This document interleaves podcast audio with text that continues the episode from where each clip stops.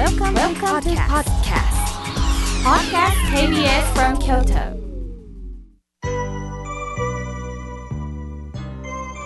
さあここからはたくさんのメッセージをいただきましたので順に紹介させていただきますまずはじめにファックスをいただきましたいくこさんありがとうございます一年ありがとうございましたとのことで、えー、井村さんのプレゼントも応募しますとのことです。はい。あの無事に当たればいいですね。ありがとうございます。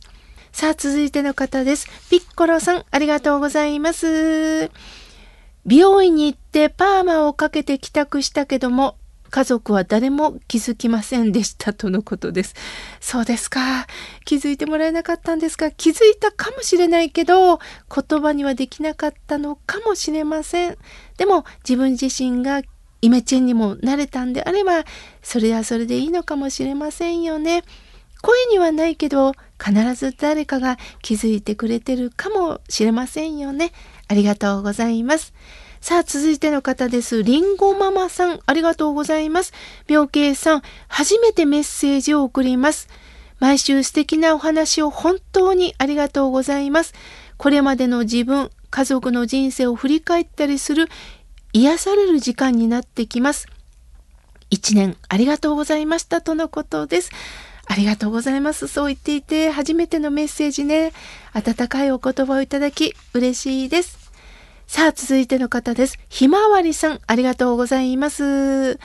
えー、みおけいさん、日替わり法話でも、えー、高田薫さんとのことを書いておられましたね。私の好きな作家さんなんです。新作の晴れ時々涙雨、涙雨を買いました。これからもこのラジオの方は楽しみにしておりますとのことです。本当ですね。高田さんのあの勉強熱心なところ、また底抜けに明るいところ、本当私もね、ファンになってしまいました。また、いつか、あの、ご登場いただけたらなと思っております。ありがとうございます。さあ、続いての方です。おはがきをいただきました。ラジオネーム、カレンさん、ありがとうございます。妙慶さん、いつも心を込めて、お話をくださり、そして後半はリスナーの皆さんとまるで仲間のような安堵感を与えていただき、感謝でいっぱいです。以前、リスナーさんのお話で、障害を持つ青春真っ只中の息子がいますが、私の人生そんなに悪くないかというのを聞いたとき、思わず私は拍手したいほど爽快な気持ちになりました。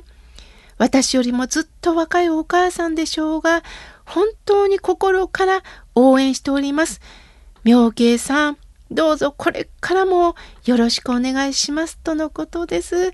カレンさんともに喜んでいただき、本当に嬉しいです。東京からわざわざ絵はがきをありがとうございます。さあ、続いての方です。マリさん、ありがとうございます。妙慶さん、以前、妙慶さんは声をかけるということをお話しくださいましたね。私はなかなか声をかけるということは苦手だったんですが、ラジオを聞いて、法話を聞かせてもらった時に、あるおばあさんが声をかけてくださったんです。逆に声をかけてもらったことによってものすごく嬉しくって、さらには寒くなったねまで言ってくださったんです。私は妙慶さんのラジオを聴いてなかったら、こちらこそ誰かに声をかけるということできなかったかもしれません。声を掛け合うっていいですね。またハガキを書きますとのことです。マリさん、熱心にあのお寺のお参り、ご法話に出会っていただくということ、私も嬉しいです。またお会いしましょうね。さあ、ありがとうございます。たくさんまだまだハガキをいただきました。えー、とっても可愛らしい文字ですね。えー、ともこさん、上陽区よりいただきました。いつも心よくお話を聞かせていただいております。いつもいい話ばかりで心が癒されます。私は甘いものが大好きですので、井村屋さんのプレゼントが当たればなと思っております。ちなみに、代筆していただいております。私は病気で全盲のため、今、施設に入所しています。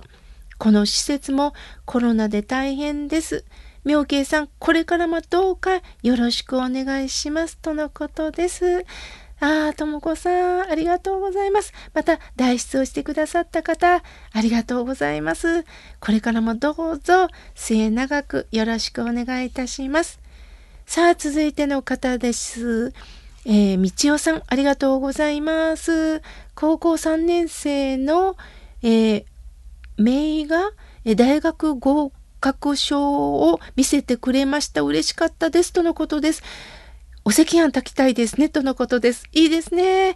えー、お赤飯の元がね、あのー、ありますので、井村さんから出てますので、早速炊いてあげてくださいね。ありがとうございます。さあ、続いての方です。ラジオネーム、森山の素顔さん、ありがとうございます。毎週土曜日の8時、本当に楽しみです。法話もいいんですが、リスナーさんからのお便り、それに妙慶さんが一つ一つ読み込まれての返事に私はなるほどとうなずいております。さて、森山市には佐川美術館がありまして、平山さんの作品に触れる触れることができますとのことで、お釈迦様の生涯ということで、えー、お釈迦様が瞑想をなさってるえー、姿に上、お月さんが映ってるんですが、お月さんの中にゾウさんがおられます。いいですね。まあ私もね、あの、平山さんの絵はもう大好きでね、特に夜の絵が多いような気がするんですよね。ああ、このお絵描きも素敵ですね。大切にします。ありがとうございます。さあ、続いての方です。おはがきをいただきました。傷がより人生雨のち晴れさん、ありがとうございます。毎週楽しみに聞かせていただいております。私にとって耳のごちそうの番組です。人生がうまくいかない時、自分には何の価値もないような気がした時には、本当にこの番組はありがたいです。私の母も励ましの言葉を教えてくれました。目は人の良いところを見るために使い、口は人を励ます言葉や感謝の言葉を言うために使い、耳は人の言葉をちゃんと聞くために使い、手、足は人を助けるために使い、心は人の痛みがわかるために使い、そうすれば絶対に生きる力が湧いてくるからと勇気づけられましたとのことです。お母様深い言葉を残してくださったんですね。私も思わずアンダーラインを引かせていただきました。人生雨のち晴れさん。本当そうですね。人生はいろんなお天気があります。その中で辛い雨かもしれないけど、それが晴れに本当に転じていくような人生を味わいたいですね。貴重なおはがき、本当にありがとうございます。さあ、続いての方です。翔さん、ありがとうございます。いつもありがとうございます。彦根では予想外の大雪が昨年降ったんですけれども、今年はどうかなと思いながら、また世の中のニュースに心を痛めております。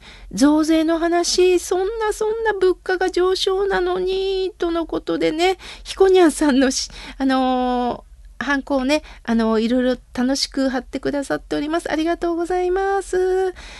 どうぞ今年1年お世話になって来年もよろしくお願いいたします。さあ、続いての方です。メールをいただきました。フランス菓子愛好家、キャヌレード・ボルドーさん、ありがとうございます。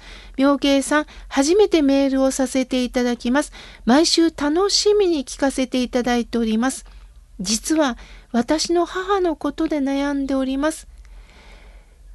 いつ別れになってもおかしくない年なんですけれども、喧嘩別れせんとこうと思って毎日耐えてるんですが、母が怒りっぽくて暴力を振るいます。えー、玄関になってきました。何か良いアドバイスはないでしょうか？とのことです。そうですか。もう、あの、あなた様の気持ちを痛いほどわかります。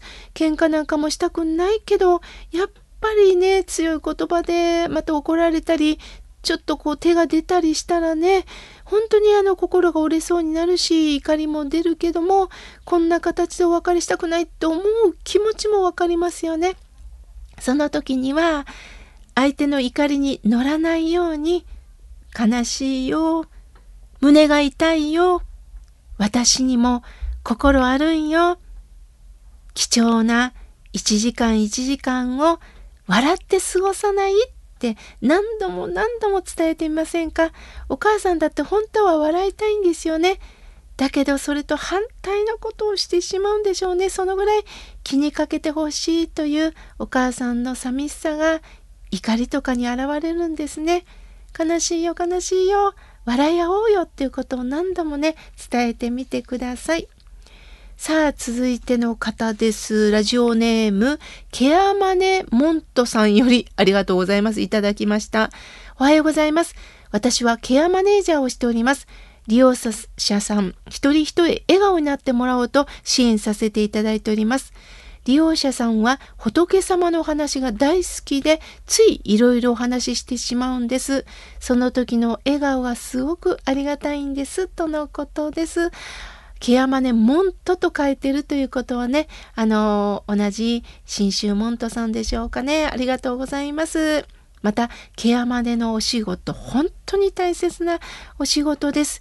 私も両親がね、ケアマネさんが入ってくれてね、やはりいろんな不安とか愚痴とかを全部ケアマネさん聞いてくれるんですよ。ただ、うんうんってうなずくんじゃなくて、なんよそれって言いながらね、ちゃんと関西弁で反応してくれるとこがね、ああ、いいなと思ってね、聞いております。言いにくいことを家族とはまた違った角度でね、受け止めてくださるこのケアマネのお仕事、本当にこれからも大切で私もお世話になりたいと思っております。ありがとうございます。さあ、続いての方です。ピッコロさん、ありがとうございます。12月も終わりか。これから頑張りましょうとのことです。ありがとうございます。さあ、続いての方です。えー、ぎっくり腰のボアンコストリアターさん、ありがとうございます。20キロ以上歩いたらやっぱり足が持ちません。妙慶さん、正座長くできますかとのことです。まあそうですね。前たまたまちょっとあのリモートでね、会議をさせてもらった時に1時間ほどあったんですが、確かに1時間正座はできるなと思って正座のままあの会議に参加したんですけど一度ももじもじしなくて大丈夫だったんで私の場合は1時間はできますね。でも1時間経ったらちょっとしんどくなるかもしれません。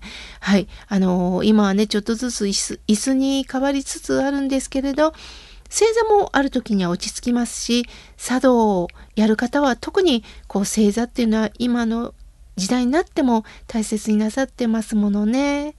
ありがとうございます。さあ、続いての方です。